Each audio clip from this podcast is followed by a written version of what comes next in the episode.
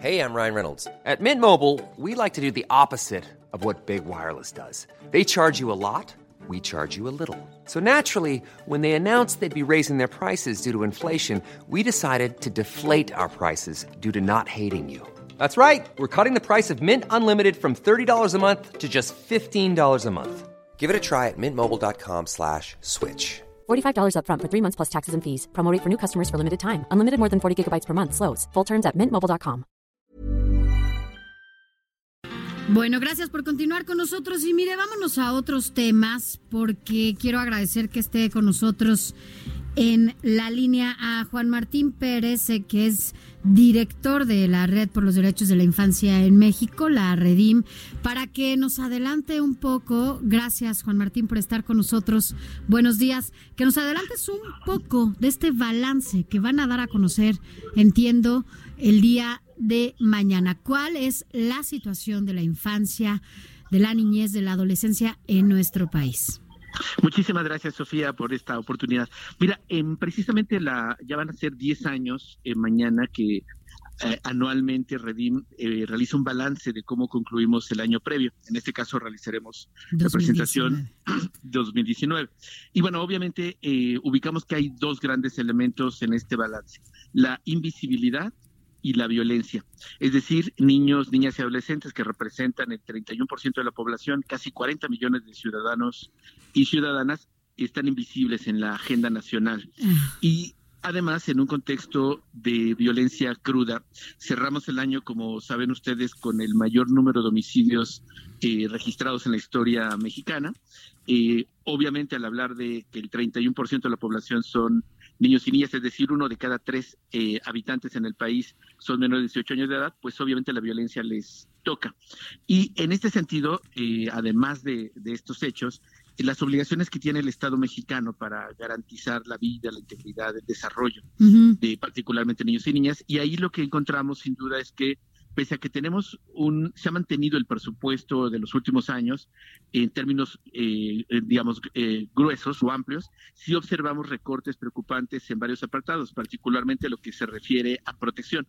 Por ejemplo, se recortó presupuesto al Sistema Nacional DIF, especialmente a las Procuradurías de Protección de Niñez. Eh, Juan Martín, y cuando hablas justamente de esta invisibilidad, ¿no? Por parte que, digo, tristemente hay muchos retos y muchos pendientes en este sentido, sobre todo con los niños y niñas. Eh, preocupa esto que dices, este recorte que se hace a la protección de la infancia, porque además muchos de estos niños, yo no sé si esta, esta invisibilidad a la que tú te refieres va ligada con eh, los feminicidios y va ligada con toda esta parte de violencia que se vive en el país, niños y niñas que se quedan sin nada y que no hay a dónde recurran y justo en esta protección que hay desde el DIF desaparece un poco y se recorta el presupuesto. Efectivamente, mira, eh, cuando hablamos de invisibilidad es que no está en la agenda política, no es un tema de prioridad. Y eh, recordemos que eh, ocurrieron muchas manifestaciones, denuncias y cosas trágicas con niños con cáncer que se vieron afectados por las decisiones administrativas. Tenemos claramente la intención que no fue, digamos, focalizado para atacar a los niños con cáncer, sino que en las decisiones administrativas se priorizó lo presupuestal, lo político con las farmacéuticas y los niños quedaron olvidados, invisibles. Lo mismo nos pasó con las estancias infantiles. Esto terminó siendo un pleito político entre la administración, eh, entiendo, de Calderón, que es a quien le están cobrando las estancias, pero quienes lo pagaron fueron 300 mil niños y niñas de 0 a 4 años, los más pobres del país. Y como esos hay muchísimos ejemplos. Eh, pero otra cosa, fíjate, nada más solo para ilustrar, seguramente el público lo tendrá presente. Eh, el presidente de la República, que es el jefe del Estado mexicano, a su vez es el presidente del Sistema Nacional de Protección Integral de Niños, Niñas y Adolescentes, en acrónimo le decimos CIPINA, que es un mecanismo de coordinación de la política pública. En las dos sesiones que ha tenido este sistema nacional, eh, el presidente, que reitero es el jefe del Estado y presidente del CIPINA, ha cancelado su participación el 30 de abril y el 3 de octubre pasado. Y aún así, eh, esto es muy delicado porque se incumple con la ley, pero nada de lo que se está tomando de decisiones que cruza por niños y niñas está pasando por ese espacio que por ley tendría que ser el que coordine la política pública para la atención de niños y niñas. Se realizó la reforma educativa que afecta a 25 millones de niños y niñas tampoco fueron considerados, fueron invisibles. Pero quisiera destacar, Sofía, el tema enorme de violencia. Seguimos teniendo una estadística terrible de 3.6 niños, niñas y adolescentes que son asesinados todos los días y cuatro desaparecen en total impunidad. De eh, todas las carpetas de investigación, de cada 100 carpetas de investigación donde los niños y niñas son víctimas, solo tres carpetas alcanzan algo parecido a justicia, algún tipo de proceso. Hay un 97% de probabilidad de que no pase nada o de impunidad y precisamente forma parte de estos no solamente desafíos sino obligaciones legales que es algo que para nosotros es central el artículo cuarto constitucional establece que todas las acciones del Estado obviamente sus funcionarios tienen que tener como prioridad a niños y niñas su interés superior. Y esto lamentablemente no está sucediendo. Juan Martín buenos días. Eh, cuando ustedes tienen 10 años haciendo este pues este análisis dándole seguimiento a esta información ¿Cuándo cambiaron las cosas? Eh, porque antes, cuando hacíamos una radiografía sobre la situación infantil en México, eh, estábamos conociendo la alimentación, si los niños no consumían huevos, si no consumían frutas y verduras. Y ahora estamos hablando de que el crimen organizado también o tiene de alguna manera cooptados a gran parte de, de la infancia como, o como víctimas de, del crimen. ¿Cuándo ocurrió eso? ¿En qué momento? Mira, en 2006 recordemos que el presidente Calderón declara la guerra contra el narcotráfico. Eh, nadie, por supuesto, en su sano juicio pensaría que no hay que combatir al crimen, pero ha quedado en evidencia y señalado por organismos internacionales que es la estrategia de guerra y la cultura de militarización que nos tiene acá en este país en un baño de sangre no fue correcta. Eh, solo este año, comentamos 2019, terminamos con el mayor número de homicidios eh, en la historia de, este país y la estrategia está equivocada, ya se ha señalado. Hago alusión a ello porque eso ha cambiado todo. Tenemos entonces ahora niños que son víctimas de reclutamiento, es decir, niños soldados. Hay muchas historias que se contaron el año pasado, eh, Juanito Pistolas, entre otros, eh, que vimos a niños amenazando a otros líderes de cárteles criminales con armas largas. Ese reclutamiento no está siendo reconocido, pese a que ya desde 2011 se ha venido señalando. Juan Martín, escucho. ¿Nos puedes dar eh, un minutito en lo que vamos a un corte y regresamos? No queremos cortarte porque lo que estás tocando es, un tema realmente importante y no queremos terminar. ¿Nos das? Tenemos un compromiso aquí de corte comercial. y regresamos contigo. Regresamos contigo, por favor. Claro, gracias. Gracias. gracias. Seguimos. Esto es Informativo El Heraldo Fin de Semana con Sofía García y Alejandro Sánchez. Seguimos.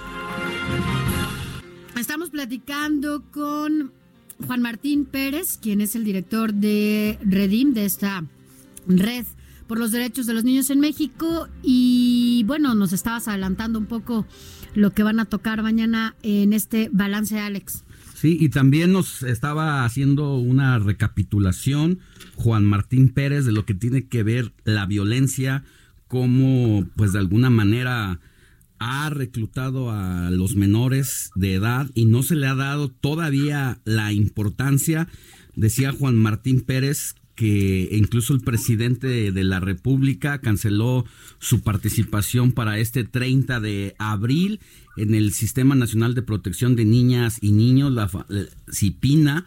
Eh, y bueno, pues una preocupación, la verdad, es la que debería de darnos, eh, Juan Martín, por todo este relato que nos hacías en torno al caso de los niños y la poca atención de la presidencia de la República. Así es, Alejandro y Sofía. Miren, eh, cuando hablamos de invisibilidad, eh, no quiere decir que no estén haciendo cosas, seguramente eh, consideran, y ese es el problema, que hay otros temas más importantes que niños y niñas. Y esto forma parte de miradas viejas que piensan que los niños son responsabilidad de las familias.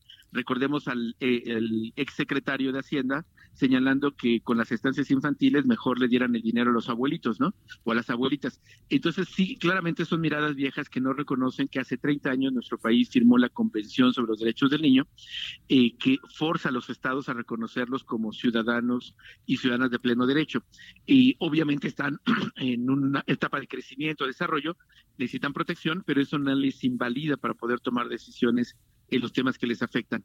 Y quizás comentarles también, Sofía Alejandro, que eh, creemos que aún con todo este escenario negativo del año pasado, la cancelación a las dos sesiones, el, 30 de abril pasado y, el, también el 3 de octubre, creemos que hay oportunidad, faltan cinco años para que este gobierno pueda realmente pasar a la historia haciendo cosas buenas para niños y niñas. Y hay tres cosas muy concretas. Por supuesto, fortalecer este Sistema Nacional de Protección para que todo lo que tiene que ver con la política pública hacia niños y niñas pase por ahí, porque ese es el canal institucional. Segundo, es importante que el presidente incorpore más allá de la obligación legal del artículo cuarto constitucional, en sentido común, los niños y particularmente los adolescentes que están ahora, en muy pocos años van a votar. Entonces, incluso veámoslo en ese sentido de rentabilidad política, que es cuando más que, es cuando más se fijan, ¿no? Eh, Exactamente.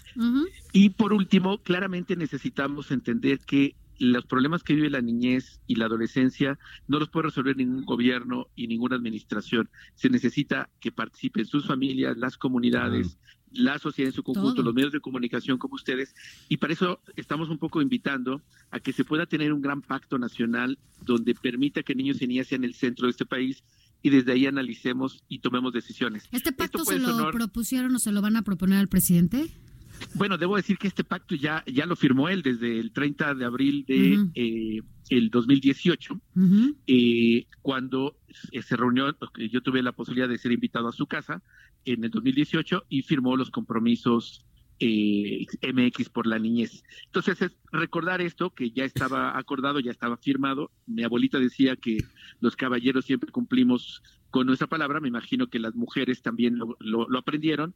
En el caso de él, como eh, responsable del Estado mexicano, pues está obligado a cumplir con su palabra, porque además todo esto es ley. O sea, más allá de la buena voluntad, todo esto se trata ah, de ley. Ah, Juan Martín, por, por último, em, en tu experiencia, ya llevas mucho tiempo en esto y además sé que eres, eh, has sido siempre muy insistente en que se lleven cabalmente y se cumplan los derechos de los niños y las niñas. En este último año de gobierno y tras las ausencias del presidente, ¿no consideras que ha habido un poco, bueno, un poco o mucho, no lo sé, tú eres el experto, indiferencia e insensibilidad por parte del el gobierno federal para la atención a esta problemática y sobre todo para ya atender esta, pues este gran pendiente? Mira, yo generalizaría, no solamente es el presidente, él es el jefe del Estado, pero tenemos 32 gobiernos estatales, o sea, que tampoco están cumpliendo con esta tarea. Eh, Claudia Sheinbaum en la Ciudad de México tampoco ha asistido a las sesiones del Sistema de Protección Integral de la Ciudad de México, como no lo está haciendo más de la mitad de los gobernadores y la gobernadora de Sonora en su caso. Entonces, no, no es un tema privativo solo del presidente, sino los responsables de los distintos eh, ámbitos del gobierno federal, estatal y municipal están dejando en la invisibilidad y en el olvido a niños y niñas y no solamente eso es eh, ilegal porque viola la ley, sino que tiene un alto costo para la vida de casi 40 millones de ciudadanos y ciudadanas en este país. Bueno, pues nosotros estaremos al pendiente el día de mañana de este balance ya más a, detalle y eh, bueno, pues sabes que cualquier cosa aquí estamos en contacto contigo y por todo lo que se tenga que decir por nuestras niñas y nuestros niños. Gracias, Juan Martín. Gracias, Sofía. Gracias, Alejandro. buen día. gracias, buen día. Y bueno, yo soy Sofía García, recuerde. Yo soy Alejandro Sánchez. Mi Twitter, Alex Sánchez MX. El, mío, Sofía García MX. Y nos estás escuchando a través del Heraldo Radio. Seguimos con más información. Even when we're on a budget, we still deserve nice things. Quince is a place to scoop up stunning high-end goods for 50 to 80% less than similar brands. They have buttery soft cashmere sweaters starting at $50, luxurious Italian leather bags, and so much more. Plus, Quince only works with factories that use safe, ethical, and responsible manufacturing. Get the high-end goods you'll love without the high price tag with Quince. Go to quince.com/style for free shipping and 365-day returns.